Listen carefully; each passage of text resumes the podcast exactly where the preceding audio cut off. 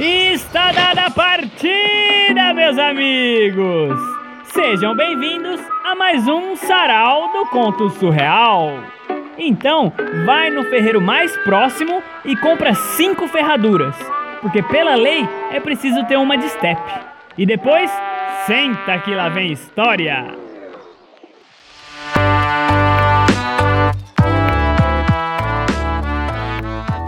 E hoje, um conto do faroeste paulista, escrito por Lucas Turino, que no caso sou eu mesmo.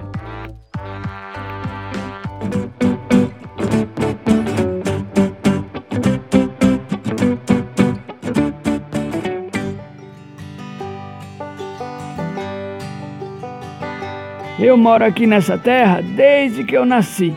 Já plantei milho, cana, soja, batata doce. Hoje em dia eu já não planto mais nada. Nem que eu quisesse eu não ia conseguir.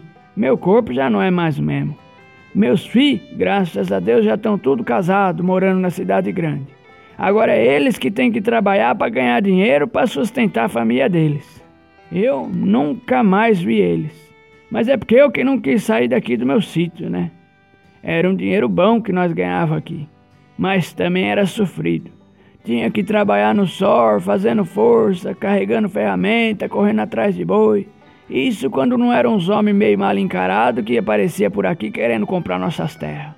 No total, vieram três vezes. O primeiro vizinho apareceu de repente, todo arrumado com cara de moço da cidade, acompanhado de mais dois homens que devia de ter vindo para botar medo na gente. E a gente ficou com medo mesmo. Mas a gente não podia vender nossas terras.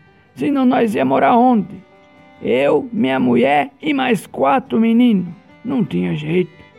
O homem mais arrumado que falou. Ele veio e ofereceu menos da metade do valor que as minhas terras valia. Eu fiquei com medo, mas não tinha como eu aceitar. Os dois homens que botavam medo na gente colocaram a mão dentro do paletó nessa hora. E o mais arrumado falou para ele se acalmar que eu estava certo que a proposta que era muito baixa. E foram embora. Na primeira vez não fizeram nada, mas no dia seguinte a cerca que separava o meu terreno do dele estava tudo derrubada. Ficou como se fosse tudo um sítio só.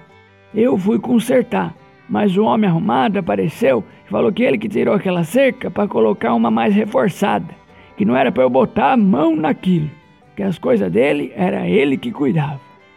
Eu achei muito estranho, mas não tinha o que eu fazer. Aquele homem não parecia ser gente de bem e eu já tinha deixado ele descontente quando eu neguei de vender minhas terras. Minha mulher até falou para eu tomar cuidado com aquele homem, que ele devia de ser perigoso, mas durante os três, quatro anos seguintes, ele não fez mais nada. Só que não tinha mais separação dos nossos terrenos.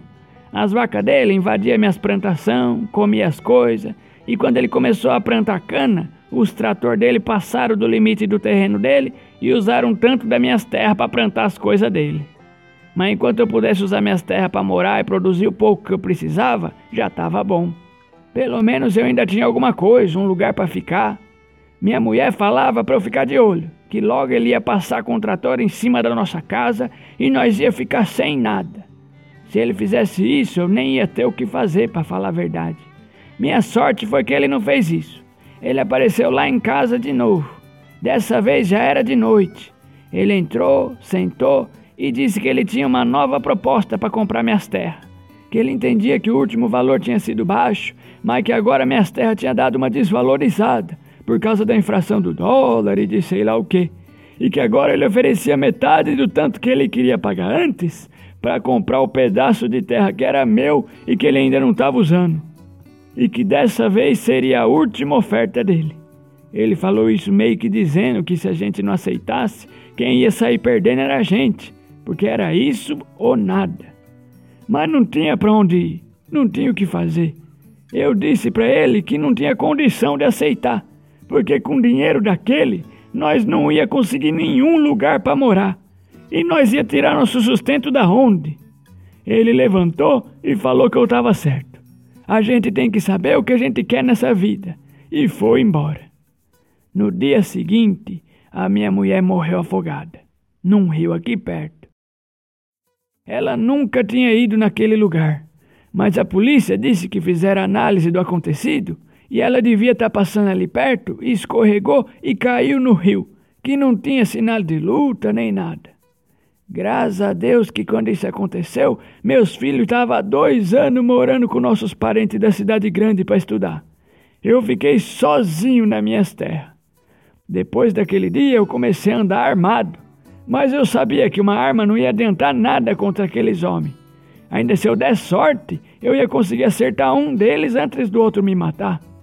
O que me salvou foi que um tarde de Vicente Santa Cruz, que era um atirador tipo dos faroeste, apareceu lá e matou todo mundo que morava na fazenda do lado da minha. Eu nunca vi ele, mas dizem que ele é bem perigoso, que matou todo mundo sozinho e com uma arma só. Depois disso, eu ouvi o nome dele mais um monte de vezes, sempre envolvido com matança desses pessoal que também parece perigoso. O problema foi que ele fez isso para outro moço arrumadinho da cidade, que chegou e pegou as fazendas do antigo. E igual que o outro, veio e me ofereceu um dinheiro para eu ir embora. Eu, que estava sozinho em casa, recusei a venda. Os dois homens grandes que estavam com esse moço botaram as mãos dentro do paletó, puxaram umas pistolas e atiraram em mim, bem no meio do meu peito. Falar a verdade, eu não senti nada. Eles foram embora, derrubaram a minha casa, usaram meu terreno para pasto e para plantação. Mas eu me recuso a sair daqui. Aqui eu nasci, aqui eu morri e aqui eu vou ficar. E ninguém vai me fazer sair das minhas terras.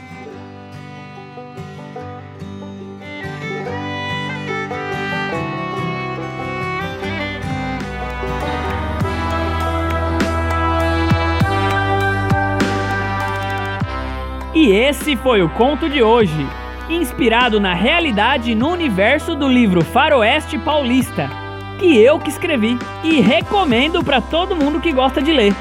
Se você quiser comprar, o link está no Instagram do Lucas Turino e do João Turino. E se você tem um conto para mandar para o nosso sarau, manda no e-mail sarausurreal@gmail.com. Mas se for dinheiro que você tem para mandar para o sarau, aí você pode mandar por onde você quiser mesmo.